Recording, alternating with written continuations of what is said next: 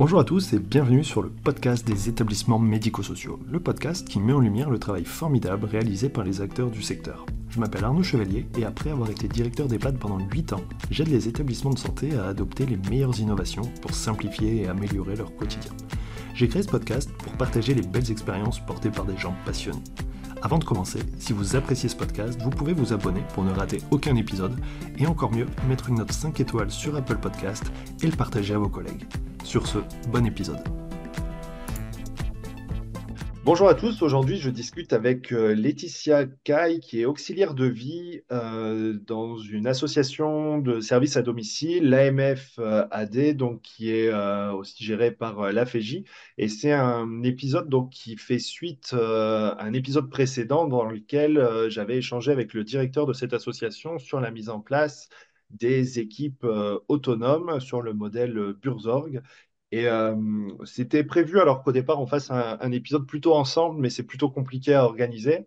Et, euh, en fait, pendant l'épisode, à un moment, on s'est dit, mais en fait, il faut vraiment avoir le, la vision aussi des équipes pour savoir comment ça s'est passé, comment c'est ressenti, comment c'est perçu et qu'est-ce que ça apporte vraiment. Euh, donc voilà, on y arrive aujourd'hui. L'idée, c'est d'avoir justement ce recul de quelqu'un qui, qui travaille au quotidien en équipe autonome.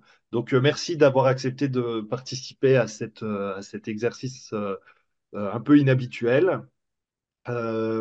et du coup, bah, je vous propose de vous présenter. La présentation, c'est plutôt qu'est-ce qui vous a amené à travailler auprès des personnes âgées. D'accord. Alors, moi, je me présente. Je suis Laetitia, je suis auxiliaire de vie alors, je suis venue dans ce métier un peu par hasard, en fait. C'est une amie qui avait besoin, euh, voilà, elle travaillait dans un EHPAD et il y avait besoin de recrutement. Et en fait, elle a remarqué, voilà, je m'occupais déjà un peu naturellement des personnes âgées autour de moi, voilà, dans mon entourage, c'est le voisinage, en fait. Et en fait, elle m'a dit, ben, pourquoi t'essayerais pas? On a besoin de quelqu'un dans un premier temps pour, euh, voilà, pour la préparation de repas, pour l'aide au repas dans un EHPAD. Et je me suis dit, ben allez, pourquoi pas, essayons. Et en fait, j'ai commencé comme ça, dans un EHPAD, en travaillant, euh, voilà, sans même être diplômée dans le domaine, en essayant. Et j'ai adoré ça, réellement, voilà, côtoyer les personnes âgées, prendre du temps avec elles, voilà, c'était quelque chose qui m'allait vraiment bien. Et je pense qu'ils l'ont remarqué dans cet EHPAD. Suite à ça, ils m'ont proposé, voilà, de me former pour euh, les gestes au corps, l'aide à la toilette, ce que j'ai accepté. Et en fait, voilà, j'ai démarré comme ça dans ce métier. J'ai travaillé à peu près ouais, deux ans dans cette EHPAD. J'ai adoré cette aventure. Mais au bout d'un moment, euh, j'avoue que le fait d'être enfermée en structure, de voir toujours les mêmes personnes, faire les mêmes choses, ça m'a un peu pesé. J'avais envie d'autre chose, mais toujours dans le domaine de l'accompagnement. Et j'ai cherché un petit peu autour de moi ce qu'il pouvait y avoir et j'ai trouvé, euh, voilà, un SAD qui s'appelle effectivement la MFAD. Et je me suis dit, allez, on y va, on, on va essayer. Et en fait, très vite, ils m'ont recruté. En l'espace de quoi, deux, deux, ou trois jours, je pense que voilà, j'étais euh, chez eux. Et j'ai commencé comme ça, en fait. Je me suis dit que c'était une bonne alternative à un EHPAD. C'est ce que j'ai fait. Donc euh, voilà, le fait de pouvoir euh, travailler à domicile, rencontrer des personnes, c'était vraiment un moteur pour moi. Euh, vraiment être dans la rencontre, dans le lien avec les personnes. Donc c'est vraiment ce qui m'a motivée à, aller vers ça. La diversité aussi des interventions. C'est-à-dire que ben voilà, euh, c'est du geste au corps, c'est de la préparation de repas, c'est de l'accompagnement, on fait énormément de choses dans notre métier. Et je me suis dit que vraiment ça me correspondait. C'est comme ça que j'ai commencé en fait, cette belle aventure d'auxiliaire de vie. ok, non, c'est intéressant. Et puis, euh, alors, vous y avez un peu répondu par rapport à la diversité des interventions, mais quelle différence vous faites entre, euh, entre l'accompagnement en établissement, en EHPAD ou l'accompagnement à domicile? C'est pas, en fait, l'accompagnement, nous, c'est au quotidien, c'est-à-dire que ce que j'appelle accompagnement, c'est les sorties extérieures. On a un accompagnement qui est de, c'est-à-dire vraiment l'aide à la personne, euh, la toilette, les gestes au corps, les repas, les courses. Et après, à côté de ça, on a tout ce qui est accompagnement à l'extérieur pour les bénéficiaires. Et j'adore ça aussi, ouais. Prendre du temps avec eux dans un autre cadre. Donc, euh, ça peut être aller chez le coiffeur, faire un petit restaurant, une sortie culturelle. Ça, vraiment, il y a un panel. Et vraiment, ça, ça répondait à ce que j'avais envie de créer ce lien avec la personne. Et en fait, ça correspondait vraiment à ce que j'avais envie de faire.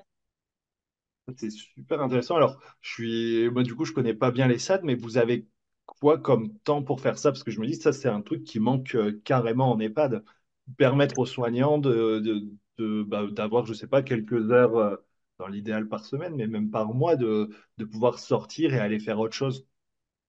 En fait, on a ce qui s'appelle le- les sortir plus. C'est euh, une aide à l'accompagnement qui est versée par la CARSAT. C'est un montant alloué sur l'année et on utilise euh, ces, ces fonds-là, en fait, à la demande de la personne, on utilise ces fonds-là pour euh, lui permettre de sortir régulièrement, en fait. Ça. D'accord. Et là, on peut aussi, au sein des équipes, là, actuellement, on a fait un petit goûter de Noël, on a amené euh, une partie de nos bénéficiaires, on a fait un petit goûter de Noël. Et là, voilà, c'est du temps partagé ensemble. euh, et ça, c'est rentré, par, par exemple, sur nos temps de, de réunion. On avait une réunion ce jour-là, on l'a utilisé pour euh, avoir ce lien avec nos bénéficiaires pour faire ce petit goûter de Noël. D'accord. Donc aussi sur votre temps de réunion. euh, Voilà, Ouais, et puis en plus, si vous le mutualisez, ça devient d'autant plus intéressant euh, parce que vous avez plus de moyens. Puis aussi pour les personnes, c'est un moyen aussi de rencontrer, de se croiser. exactement. Ok. Euh, alors notre sujet, c'est le, les équipes autonomes. Est-ce que vous, vous étiez là avant la mise en place de, de, bah, de cette organisation? Oui, ouais, j'étais, euh, là. Oui, oui, oui, ça fait 20 ans que je travaille à la MFAD en fait. Et les équipes autonomes ont été créées il y a à peu près trois ans. Donc j'ai connu l'avant et l'après. Alors, qu'est-ce que vous pouvez nous en dire par rapport euh, au changement que ça a pu procurer? euh, comment vous, vous avez vécu les choses? Alors, euh, l'avant, pour moi, était devenu euh, terrible. En fait, euh, pour vous dire au point où j'en étais, j'en étais au point de démissionner euh, carrément parce que voilà, j'avais perdu tout sens dans mon travail. On n'avait plus aucun temps pour nous, en fait. C'est-à-dire que voilà, on était des pions. On nous changeait nos plannings constamment à longueur de journée. On pensait finir à 17 heures, on finissait à 20 heures le soir. Plus aucune vie, euh, un équilibre vie pro, vie perso, c'était plus possible. On pouvait même plus soigner soi-même, c'est quand même un coup quand on est censé soigner les autres. Et je me suis dit, euh, je vais arrêter là. Pourtant, j'adore mon métier, mais j'étais vraiment à bout de souffle.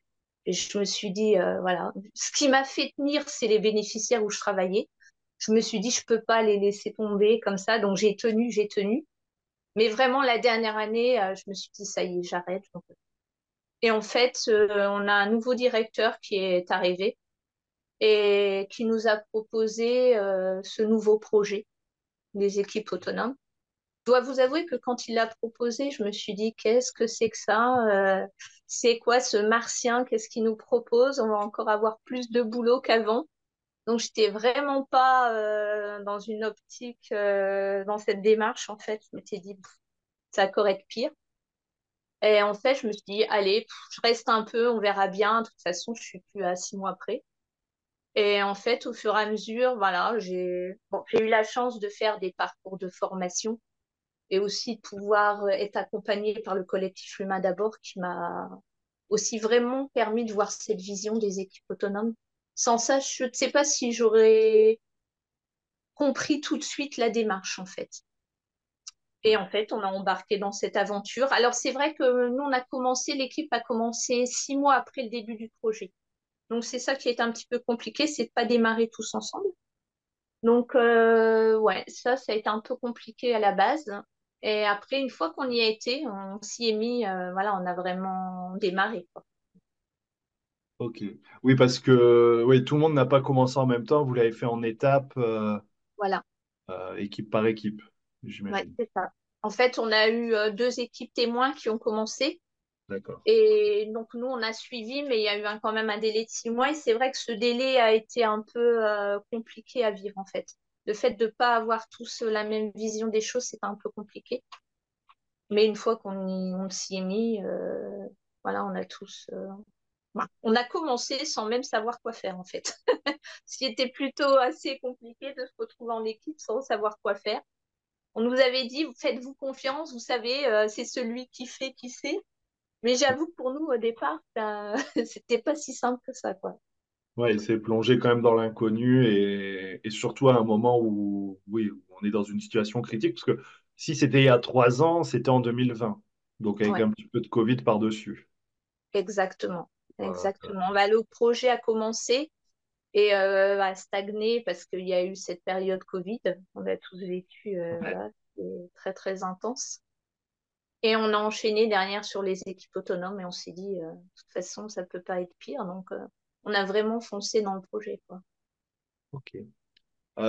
Et alors, une fois avec trois ans de recul, qu'est-ce qui a, qu'est-ce qui a changé dans votre quotidien? En fait, comment vous fonctionnez aujourd'hui? Comment ça fonctionne une équipe autonome? Alors, nous, on est au sein de notre équipe, on est six. Alors, à la base, on se connaissait à peine. Hein. On se voyait peut-être une fois par an en réunion, euh, et encore, c'était tout juste. Et en fait, on est sectorisé. On était tous du même secteur. On vit tous à peu près au même endroit. tous nos bénéficiaires étaient à peu près au même endroit, sur un même secteur, dans un secteur d'à peu près 15 km, en fait, autour de chez nous. Et on a appris à se connaître, en fait. On s'est dit, ben, OK, on doit travailler ensemble. Bien sûr, on avait été formés un peu en amont. Et on a commencé à travailler sur nos plannings, en fait. Euh, au bout de deux ou trois réunions, les premières, vraiment, on a pris le temps de se connaître. Et mhm. les suivantes, on a commencé à travailler sur euh, nos plannings. Et en fait, c'est comme ça qu'on a commencé, parce que certaines n'étaient pas OK pour travailler en équipe dès le départ, en disant non, mais votre truc, quoi, moi, j'adhère pas. D'autres plus que d'autres, en disant bah, moi, ça a l'air pas mal. Euh, donc, on a commencé un peu comme ça. Et en fait, on s'est très vite rendu compte que on pouvait vraiment agir sur nos plannings. C'est-à-dire qu'on s'est rendu compte que certaines travaillaient assez loin de leur domicile alors qu'elles avaient un bénéficiaire tout près. Donc, hmm. on a recréé totalement nos plannings de A à Z pour gagner en temps d'intervention au niveau des, frais kilométriques, en fait, en, en, temps de déplacement. On pouvait faire trois bénéficiaires euh, quasiment à pied sur une soirée en ayant retravaillé nos plannings. Donc ça, on n'avait jamais connu. Quoi.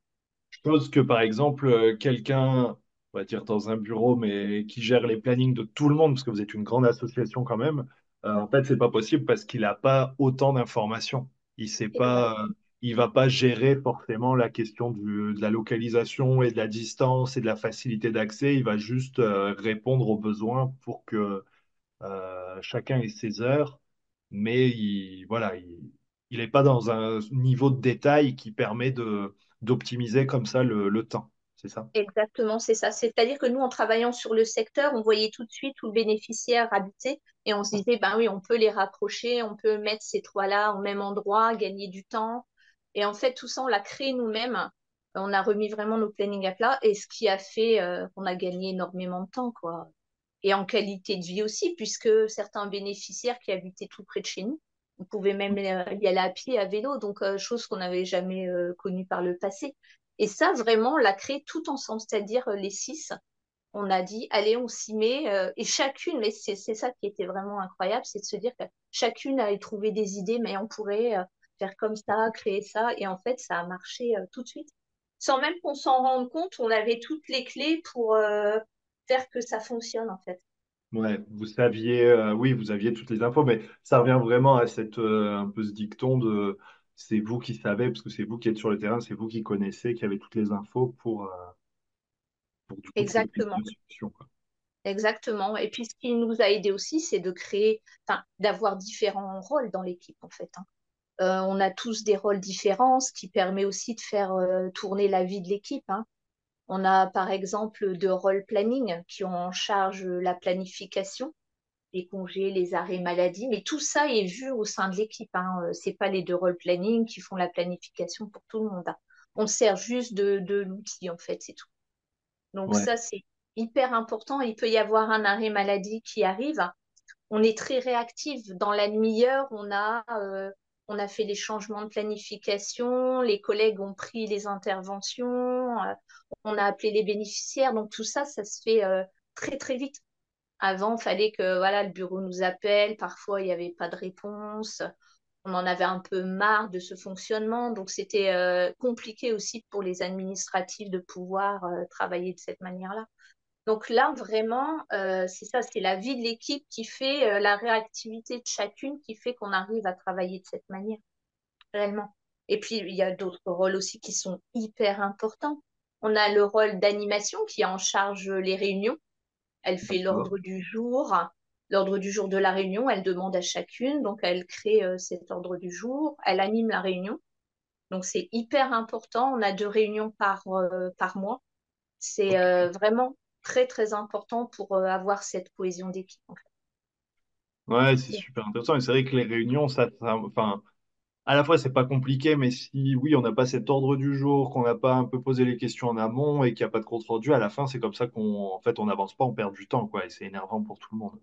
Ah, clairement, mais on met des temps donnés par sujet. Enfin, vraiment, on a, on a cette discipline qui fait que ben, ça se passe vraiment bien et on aborde tous nos sujets. Et si vraiment un sujet était resté, on le remet à l'ordre du jour de la réunion suivante. Donc, euh, vraiment, c'est un roulement qui se fait. On a même un rôle recrutement aussi. Quand euh, on a. Ouais, et ça, c'est hyper important aussi. Parce qu'à l'heure actuelle, où euh, voilà, tout le monde sait que dans le métier, on est quand même assez tendu sur le recrutement. Euh, le fait que ce soit une collègue qui fasse ce recrutement, elle sait tout de suite si la personne euh, va être la bonne et va s'intégrer dans l'équipe et c'est hyper important. Si euh, on ne choisit pas la personne qui peut s'adapter à l'équipe, ça risque d'être super compliqué. Et ça, on le voit tout de suite par rapport à notre service. Le service, par exemple, RH vient en support, vient nous aider, bien sûr tout ce qui est aspect RH, euh, mais on est mm. quand même celles qui savent si c'est la bonne personne ou pas. mais le choix, c'est vous, c'est ça? Et voilà, c'est ça. Même si le service RH nous dirait, euh, nous, cette personne, euh, voilà, on, on, pense que c'est la bonne, si notre équipe dit, bah non, ça va pas le faire, on, ne sent pas que ça peut pas aller avec nous, c'est tout, c'est nous qui avons la décision finale, en fait. Ok. Donc, c'est vrai que c'est hyper important. On a aussi un rôle qualité qui est aussi en ah. charge ben, de vérifier la qualité euh, de service chez les bénéficiaires, auprès des familles, des différents partenaires. Et tous ces rôles sont hyper importants euh, au sein de l'équipe. Sans ça, on ne pourrait pas, euh, je pense, travailler correctement. Mais ça a pris du temps, hein, ça s'est pas fait. nous, l'équipe va avoir trois ans. Ça s'est pas fait en quelques semaines. Hein. On a pris du temps à mettre en place tout ça. Hein. Oui, c'est sûr. C'est hyper valorisant, hein, clairement. Hein. Chacune a des talents. On s'en rend pas compte en fait au départ. On se dit non, moi je saurais pas faire. Ça, j'ai pas appris. Euh, voilà. Moi, je me souviens quand on m'a parlé planification, j'ai dit mais je saurais jamais faire. Je vais faire des erreurs sur les plannings de mes collègues. J'étais vraiment en panique en prenant le rôle, en m'excusant à chaque fois en disant j'espère les filles, s'il y a un problème, surtout dites-moi.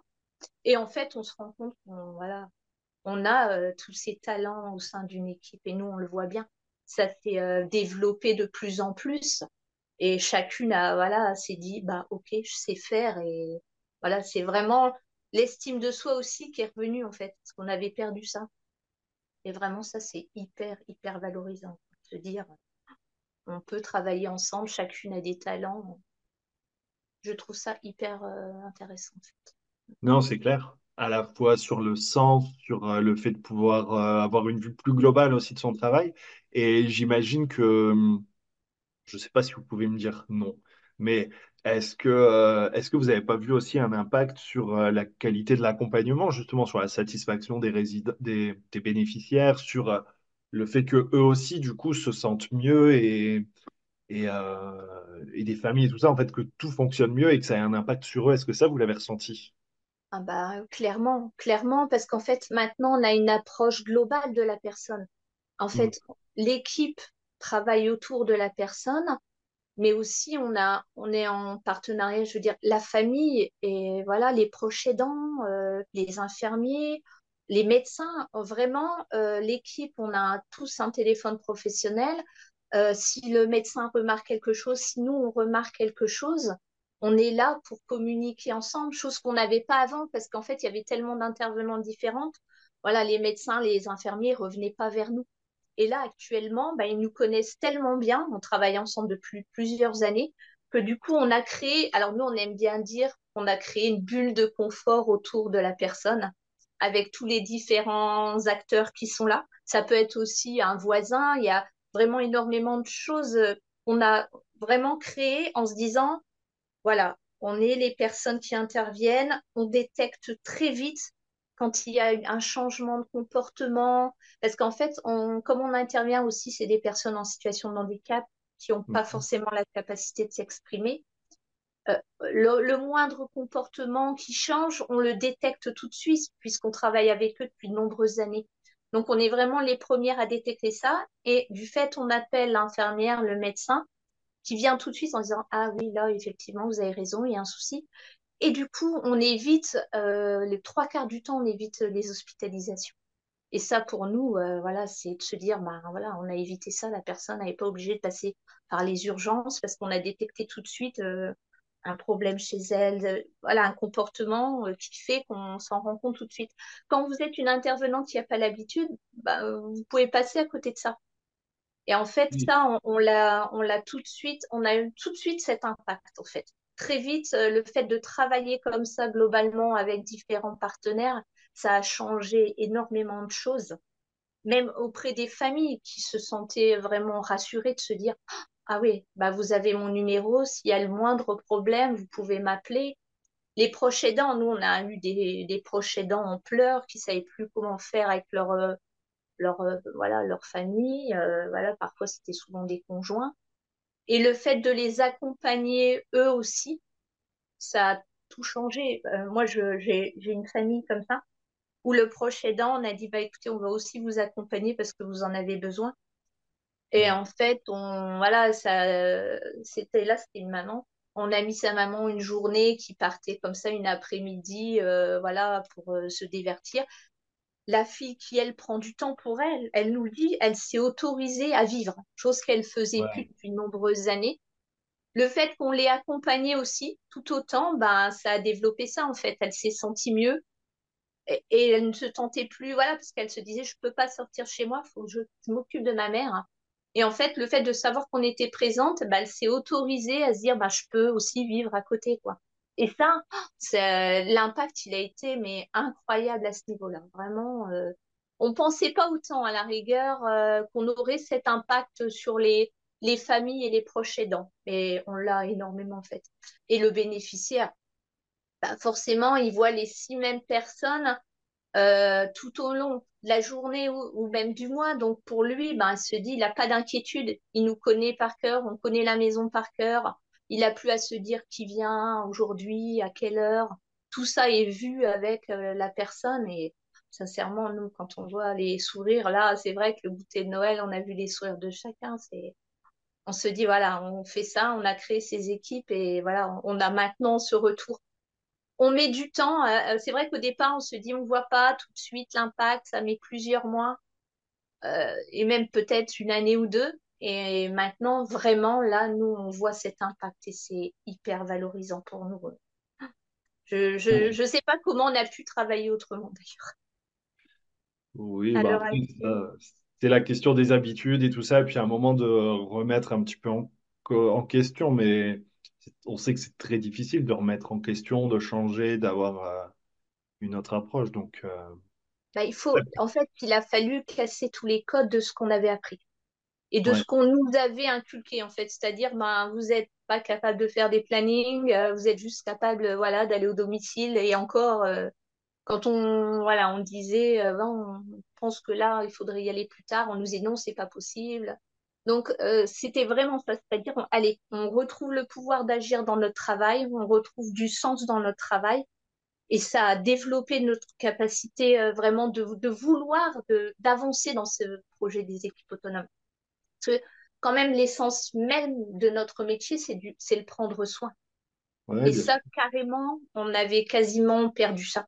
On était tellement mal nous-mêmes qu'on n'arrivait même plus à prendre soin des autres. Et en fait, c'est ce que nous a permis euh, vraiment les équipes autonomes, c'est de retrouver ça, quoi. Se dire, euh, allez, on a, on a les capacités et on voit l'impact que ça peut avoir actuellement. Donc pour nous, euh, voilà, on se dit, mais oh, jamais on fait de retour en arrière, quoi. Ouais. Ça, c'est ah certain. C'est vrai qu'on nous a déjà posé la question de savoir si euh, on voudrait revenir à l'ancien. Mais j'ai dit, mais jamais, jamais, euh, au grand Dieu, jamais, je voudrais euh, revenir à ce que j'ai vécu par le passé. Non, c'est clair. Et puis, ce qui est bien aussi, c'est, comme vous dites, c'est casser un petit peu ces codes et tout ça, en sachant que dans la santé, c'est quand même ultra, on va dire, normé. Chacun son métier, chacun son rôle. Attention, euh, il faut, voilà.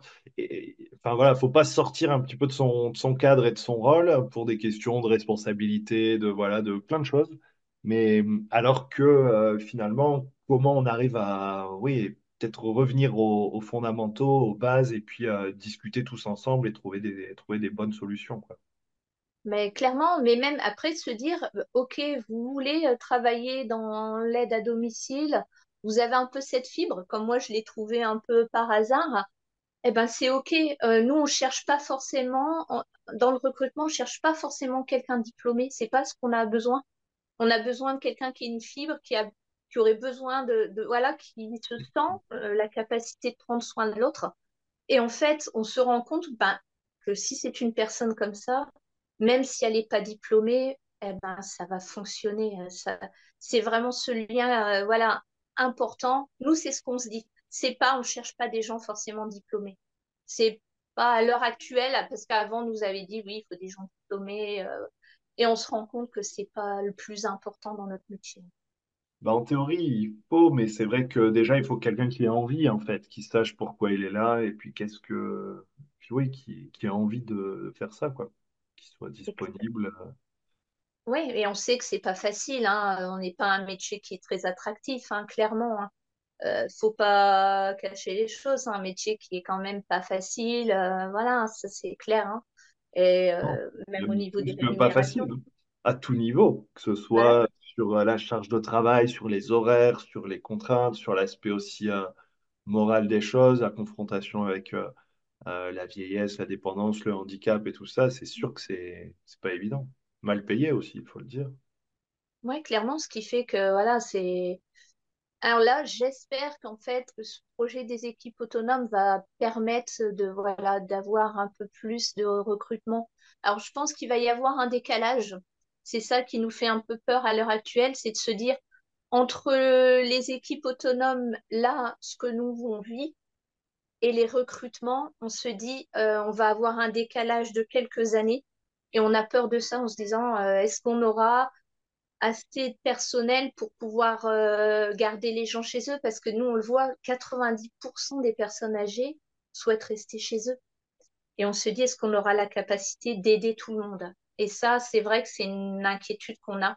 Donc on essaye de développer au plus les équipes autonomes en se disant c'est peut-être un des leviers qui fera que ça nous aidera euh, à recruter et à faire que voilà, les auxiliaires de vie puissent se sentir bien dans leur métier. Oui, mais carrément. Et ça, est-ce que vous le ressentez ou comment vous l'expliquez au moment des recrutements, justement, expliquer l'équipe autonome, expliquer ce que c'est, comment repérer aussi quelqu'un qui, euh, bah, pour qui ça va le faire et d'autres pour qui ça va être plus compliqué? Ben, on, on le ressent généralement très vite. On peut même faire quelques essais au domicile, c'est-à-dire qu'on fait des accompagnements à domicile. Hmm. On peut faire des périodes d'essai en disant, ben, on voit, on perçoit très vite si euh, ça va le faire ou pas généralement. Et là, actuellement, on est sur un nouveau projet dans l'équipe de travailler en équipe postée. C'est-à-dire qu'on ferait des, des tournées du matin et du soir, un peu comme euh, les tournées des infirmières, en fait. Et Ouais. On voit que ça a un certain impact. Quand on dit ça en recrutement, les gens disent, ah, ah, vous pourriez travailler en posté? Je pourrais faire que le matin ou le soir? Et on voit que ça a un impact. Donc, on se dit, euh, ouais, on va partir là-dessus. Nous, on avait l'envie. Donc, c'est un projet là qu'on va mettre en place euh, début janvier.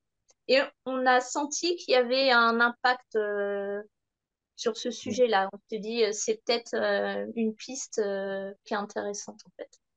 Non, mais c'est sûr. Après, mais là aussi, hein, c'est étudier, regarder ce qui est possible. En EHPAD, bon, le, le, posté, en fait, c'est un peu la norme maintenant. La question, c'est sur quelle amplitude? Est-ce qu'on est en 7 heures? Est-ce qu'on est en 10 heures ou 12 heures?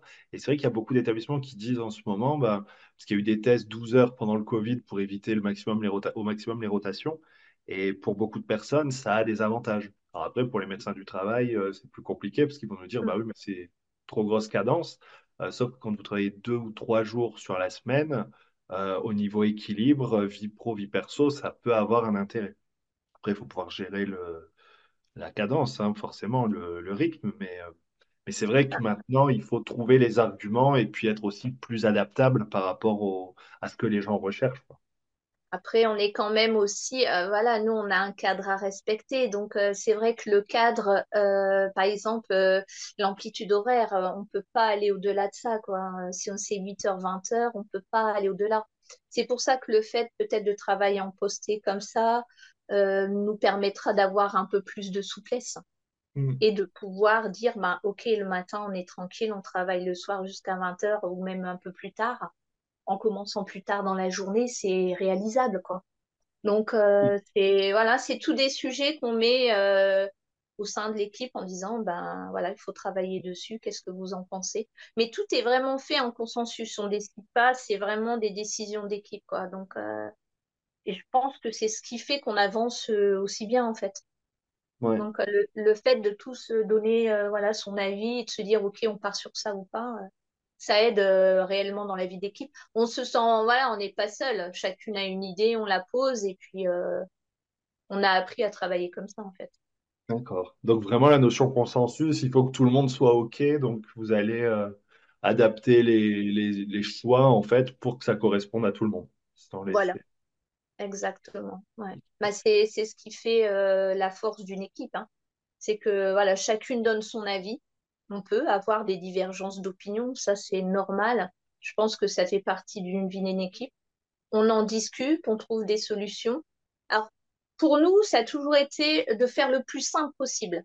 Vraiment de se dire, on a une idée, euh, comment on peut la mettre en place le plus simplement possible. Et on s'est rendu compte que quand on pense de cette manière-là, eh ben, très vite, on trouve les solutions. Donc, euh, c'est parce que au départ, on a tendance à aller chercher des idées, on, s'éloigne en disant non, mais ça, on n'y arrivera pas, comment on peut faire? Et en fait, euh, voilà, en disant bah non, c'est tout bête, ok, travail posté, on travaille de cette manière, est-ce que ça vous va? Ça pourrait aller à tout le monde. Et en fait, on, on trouve toujours des solutions. Jusqu'à présent, en tout cas, c'est le cas. Non, super.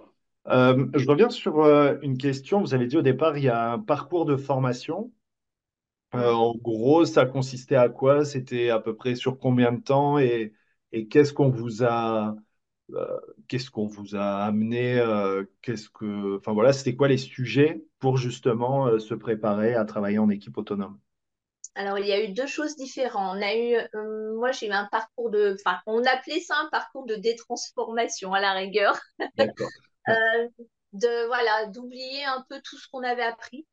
Se dire euh, ok euh, mais c'est ça c'est-à-dire de retrouver le pouvoir d'agir se faire confiance. C'était un peu basé sur ça se dire ben on casse tous ces codes on revient à des fondamentaux c'est quoi votre métier qu'est-ce que vous voulez en faire?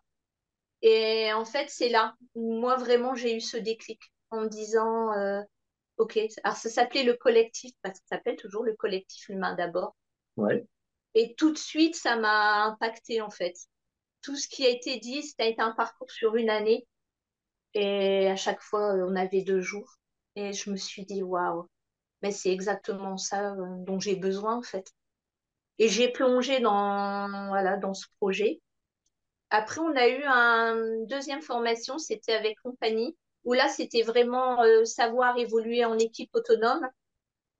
Et on avait aussi aussi un autre parcours euh, pour savoir bien nous communiquer en fait, parce que c'est pas si évident que ça de du jour au lendemain de se retrouver dans une équipe et de savoir communiquer. Donc on a appris tout ça, on a eu toutes des petites astuces pour le faire, dont on a un ordre du jour, comment le faire, euh, tout, tout, ça on l'a appris pendant ce parcours. Et sincèrement, c'est ce qui nous a permis d'avoir cette vision, parce que c'est pas évident de dire on met en place des équipes autonomes. Allez, vous êtes euh, six, débrouillez-vous. Donc, il nous fallait quand même quelques clés qu'on a appris. Et c'est vrai que là, on a eu une certification. Là, récemment, on était tout très fiers. Euh, on a eu 87% de taux de réussite pour cette certification. Et on était hyper heureuses et très, très fiers d'avoir réussi. Ah ouais, ouais, non, mais c'est, c'est clairement ça. Et ça, on le vivait jamais auparavant, quoi. On s'est tous envoyé des messages, euh, bravo. euh. Et en fait, le fait, par exemple, d'être dans l'équipe et de se dire, OK, on passe une certification, les filles, on s'y met toutes, on s'est aidé euh, aux révisions et tout. Et en fait, parce que certaines avaient très, très peur, n'avaient pas passé d'examen depuis très, très Mm. longtemps.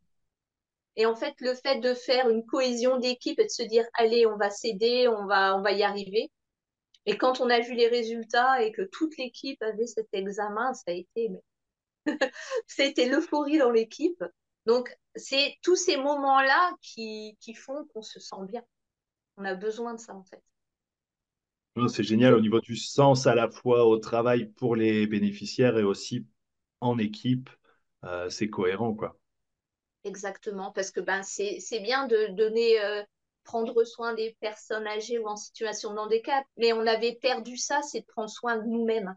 On ne le faisait plus depuis bien, bien longtemps. On- Et en fait, ça, on l'a retrouvé. On a retrouvé ça, on s'est dit, bah oui, en fait, euh, on prenait soin des autres sans nous-mêmes être bien. Donc ça, maintenant, on l'a vraiment, euh, on y fait très attention. Se dire, OK, pour aider les autres, il faut que nous, on soit nous-mêmes bien, en fait. Oui, alors ça, c'est un vrai sujet chez les soignants, hein, de pas prendre soin de sa propre santé. Ouais. Euh, c'est pour ça, puisqu'on puisqu'on en parle, qu'est-ce que qu'est-ce que vous vous faites? Qu'est-ce que vous avez mis en place? Est-ce que vous avez des peut-être des, des choses à partager à ce sujet-là? Ben, au sein, au sein de l'équipe ou à titre perso? Plutôt au sein de l'équipe? Alors, au sein, au sein de l'équipe, on a mis en place un petit rituel. On se fait un petit restaurant. On aime bien faire ça une moyenne une fois par an. Euh, une fois par mois, pardon. Une fois par an, ce serait pas beaucoup. Une fois par mois, on va au restaurant tous ensemble. On déconnecte. euh, voilà, c'est vraiment un moment de partage où on rigole bien tout ensemble. On fait aussi en inter-équipe, c'est-à-dire que là, on a eu un départ en retraite. Euh, et les trois équipes de notre secteur se sont réunies pour fêter le départ en retraite d'une collègue. Après, on prend des temps. Les... Quand il fait beau, on fait nos réunions en extérieur, c'est-à-dire que euh, on se dit, allez, on va près d'un lac, on se pose en plein air et puis on fait notre réunion comme ça à l'extérieur. C'est tous ces, ces temps-là, en fait.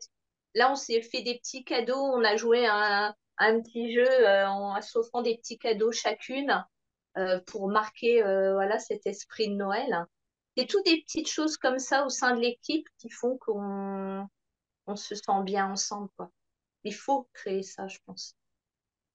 Ouais. Bah, c'est vrai que c'est pas souvent la problématique, c'est que tout le monde court dans tous les sens et qu'à la fin, bah, on, met de côté un peu tout ça, tous ces temps d'échange, euh, cette dimension de, oui, même juste de temps de d'échanges conviviaux, mais même juste aussi de, de travail et de transmission, quoi, pour régler les problématiques.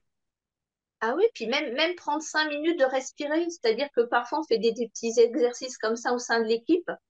On se dit, allez, on se prend le temps d'une petite inclusion, on respire calmement, on se pose, et rien que ça, d'arriver, de, se poser, en fait, bah, ça nous fait un bien fou. C'est tous des petits détails, mais c'est... Ou même faire une déclusion à la fin de notre réunion, c'est-à-dire, OK, qu'est-ce que vous avez pensé de cette réunion? Qu'est-ce que vous voudriez améliorer? Euh, qu'est-ce qui a fait que vous êtes senti bien ou pas? Et tout ça nous permet d'améliorer au quotidien euh, notre ressenti en équipe, en fait. Et tout ça, c'est des choses qui sont venues commencer à travers les formations au départ Ouais, sur les équipes autonomes ou... exactement. Ouais. Tout ça, on l'a, on l'a vu, euh, voilà, savoir faire une, une inclusion, une déclusion, euh, pas partir comme ça euh, sans avoir dit son ressenti. Tout ça, on l'a, appris et c'est hyper important, je pense. déjà dans la communication au sein d'une équipe, si vous n'avez pas ces temps euh, donnés, ou même quand on fait un ordre du jour, se dire bah, on met 10 minutes sur ce sujet, 10 minutes sur ce sujet, ça nous permet de, ouais, de rythmer la, réunion en fait. Et tout ça, on l'a appris. C'est pas venu euh, comme ça, on a été formé pour ça. Ouais, c'est des méthodes et tout ça. Après, euh, mais c'est bien parce que franchement, c'est vraiment des trucs sur lesquels euh, on le voit très très peu. hein. Moi, franchement, je le fais très très peu. Je, me doute que c'est bien même cette notion, mais, souvent on part euh, un peu avec des habitudes, tout ça, où on veut aller un peu plus vite, où on oublie un peu ces, ces bonnes habitudes et ces bonnes pratiques. Bah, si on part directement, nous, si on partait dans une réunion sans même avoir, euh, comme on dit, une petite météo du jour de chacune, euh, c'est quand même assez compliqué. On n'a pas la, la ressenti de la collègue, ce qui s'est passé avant pour elle. euh, voilà, donc pour nous, c'est important de se dire, OK, aujourd'hui, voilà, tu es un peu fatigué, on va faire attention à ça. Euh, ou aujourd'hui, voilà, tu es dans l'euphorie, tu es dans la joie, bah, c'est OK pour tout le monde, on, on va en profiter. Euh, je pense que ça serait compliqué. Même à la fin d'une réunion, si on ne fait pas une déclusion, chacune va repartir et va parler sur le parking euh, d'autres choses ou on refait une deuxième réunion après, quoi, si on veut. Donc, euh, je pense que les temps de déclusion sont hyper importants aussi. Non, mais c'est. Moi, je vous rejoins, hein, mais en même temps, vous voyez, si on reprend. euh, alors, ça peut pa- paraître loin, mais si on reprend les transmissions de l'EHPAD, euh, imaginez euh, inclusion, déclusion euh, au moment des transmissions, je pense qu'on en est un peu loin. hein. ouais, mais je pense que c'est juste prendre cinq minutes Alors, avant. c'est simple et c'est cinq minutes. C'est cinq minutes, c'est vraiment cinq minutes. Et la déclusion, c'est pareil, c'est vraiment cinq minutes. Chacune s'exprime, ça peut être sur un mot. Nous, parfois, on travaille avec de- des cartes. On a des cartes des émotions ou des cartes euh, sur la nature, c'est ce qu'on a fait dernièrement. Et en fait, on se prend, on étale les cartes, on se prend une carte et euh, voilà, quel est votre ressenti aujourd'hui? Avec quoi vous repartez aujourd'hui? Et juste de prendre une carte et de se dire, bah moi, mon émotion, c'est ça, ou mon ressenti, c'est ça, bah ça suffit à faire cette déclusion, en fait. Ça prend vraiment cinq minutes. Et c'est hyper important. Je pense ça, je pense que euh, ça serait plus compliqué pour, euh, pour avoir cette cohésion au sein de l'équipe, je pense. Ouais, parce que ça permet de se dire les choses, d'évoquer euh, peut-être plus de choses aussi. Mm. Euh, très bien, peut-être pour conclure, une dernière question. On parle souvent avec les équipes autonomes de la notion de coach. Ouais. Comment vous, est-ce que vous, est-ce que c'est quelqu'un de votre équipe? Est-ce que c'est quelqu'un en dehors de l'équipe? Ou comment ça se passe pour vous? Alors, nous, à, à l'ASSO, on a une vingtaine d'équipes autonomes et on a trois coachs, en fait. Donc, ils sont répartis par, euh, c'est pareil, par secteur. Donc, euh, où on fait appel à elle quand on en a besoin? Enfin, ça, c'est dans un deuxième temps. Au départ, elle était à toutes les réunions pour nous aider à se mettre en route. Maintenant, quand on est une équipe euh, voilà, qui tourne et voilà, qui a un rythme, euh, on ne fait appel à la coach que si on en ressent le besoin ou si elle veut venir passer un moment avec nous, un moment sympa avec nous. Et euh, après, il y a des équipes qui sont peut-être euh, plus en difficulté et elle est vraiment là pour les accompagner. Ça serait que pour bien communiquer en fait entre elles. Si elles ont un petit problème de relationnel, elle est là pour faire ce lien, pour aider euh, dans la communication de chacune et aussi en planification, enfin dans tout ce qui peut euh, faire vivre une équipe. Et c'est hyper important. Je pense que dans les équipes euh, où il y a un peu plus de difficultés, elle a un rôle primordial, la coach. Euh, je pense que sans les coachs, ça serait aussi très compliqué. hein.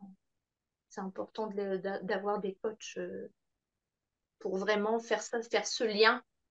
Et même, ça peut être aussi un lien entre le- les services RH, la direction, euh, voilà, ça peut être ce lien. Hmm. Même si à l'heure actuelle, l'équipe demande à rencontrer euh, euh, Arnaud, euh, notre directeur, en disant bah, on souhaite te rencontrer, est-ce qu'on peut prendre un rendez-vous Euh, Voilà, c'est tout à fait possible. quoi. Il n'y a Hmm. aucune problématique avec ça. On n'a plus ces systèmes de pyramide euh, où il fallait passer par les managers. Tout ça n'existe plus. Nous, l'équipe demande à voir Arnaud. OK, ben, c'est acté et on le fait. Donc, euh, c'est vraiment du direct. hein. Ouais. Ok, super. Euh, ben, ça me... Parce que les équipes autonomes, c'est un sujet qui... hum, Moi, je suis, euh, je suis, je suis prof du coup sur, à l'université et en fait, c'est un sujet qui revient tout le temps sur les mémoires et tout ça. Il y a beaucoup d'étudiants qui, qui s'intéressent à ça, mais souvent, on est quand même sur une vision un petit peu trop théorique. Et là, aujourd'hui, du coup, il y a plein de choses qui s'éclairent un petit peu, qui rendent les choses plus concrètes. euh, bah, grâce à votre intervention, en fait, où du coup, je perçois un peu plus euh, les détails du fonctionnement et, le côté vraiment pratique. Donc, euh, merci pour ça. Et euh, pour conclure, est-ce que, est-ce qu'il y a quelque chose qu'on aurait oublié ou que vous voudriez rajouter? Non, je pense que vraiment, euh, il faut se faire confiance dans la vie. C'est vrai que on a eu tendance, nous, au départ, à se dire on n'était pas capable de faire. Et en fait, on s'est rendu compte que c'était pas du tout ça. Et j'ai une phrase que j'aime énormément et qui est devenue un petit peu mon leitmotiv, c'est de se dire on peut être acteur de ce changement. En fait, c'est Gandhi qui disait ça.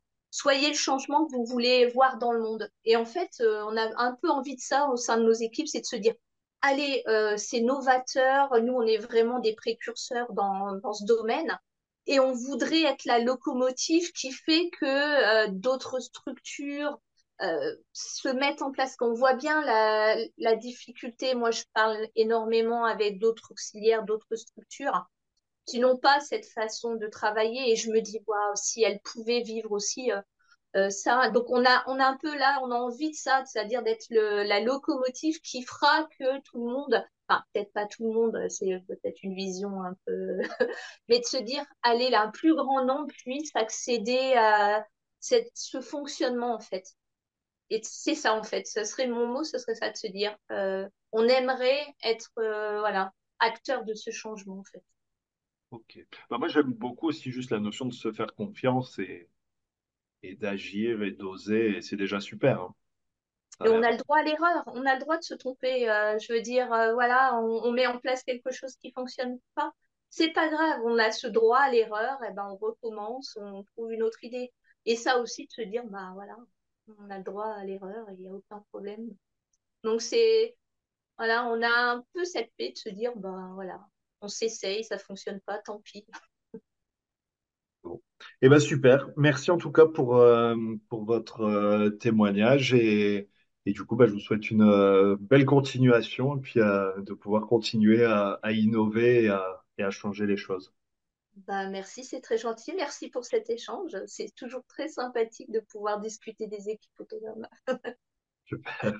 En tout cas, ouais, c'était très clair et, et, ouais, ça donne vraiment envie. Hein. Bah, J'espère. Sincèrement, euh, je peux vous dire que ça parce que j'étais tellement pas dans cette optique au départ que vraiment, si j'ai eu ce changement, c'est que vraiment, je crois en ce que je fais. Quoi. Eh ben, merci encore. De rien, bon après-midi, au revoir. Merci d'avoir écouté l'épisode jusqu'au bout, j'espère que le sujet vous a plu et qu'il vous inspirera. Pour m'aider à faire connaître le podcast, abonnez-vous sur votre plateforme d'écoute préférée ou notez-le et partagez-le sur vos réseaux sociaux. N'hésitez pas à me contacter sur LinkedIn pour toute remarque ou proposition de sujet. Bonne journée et à bientôt sur le podcast des établissements médico-sociaux.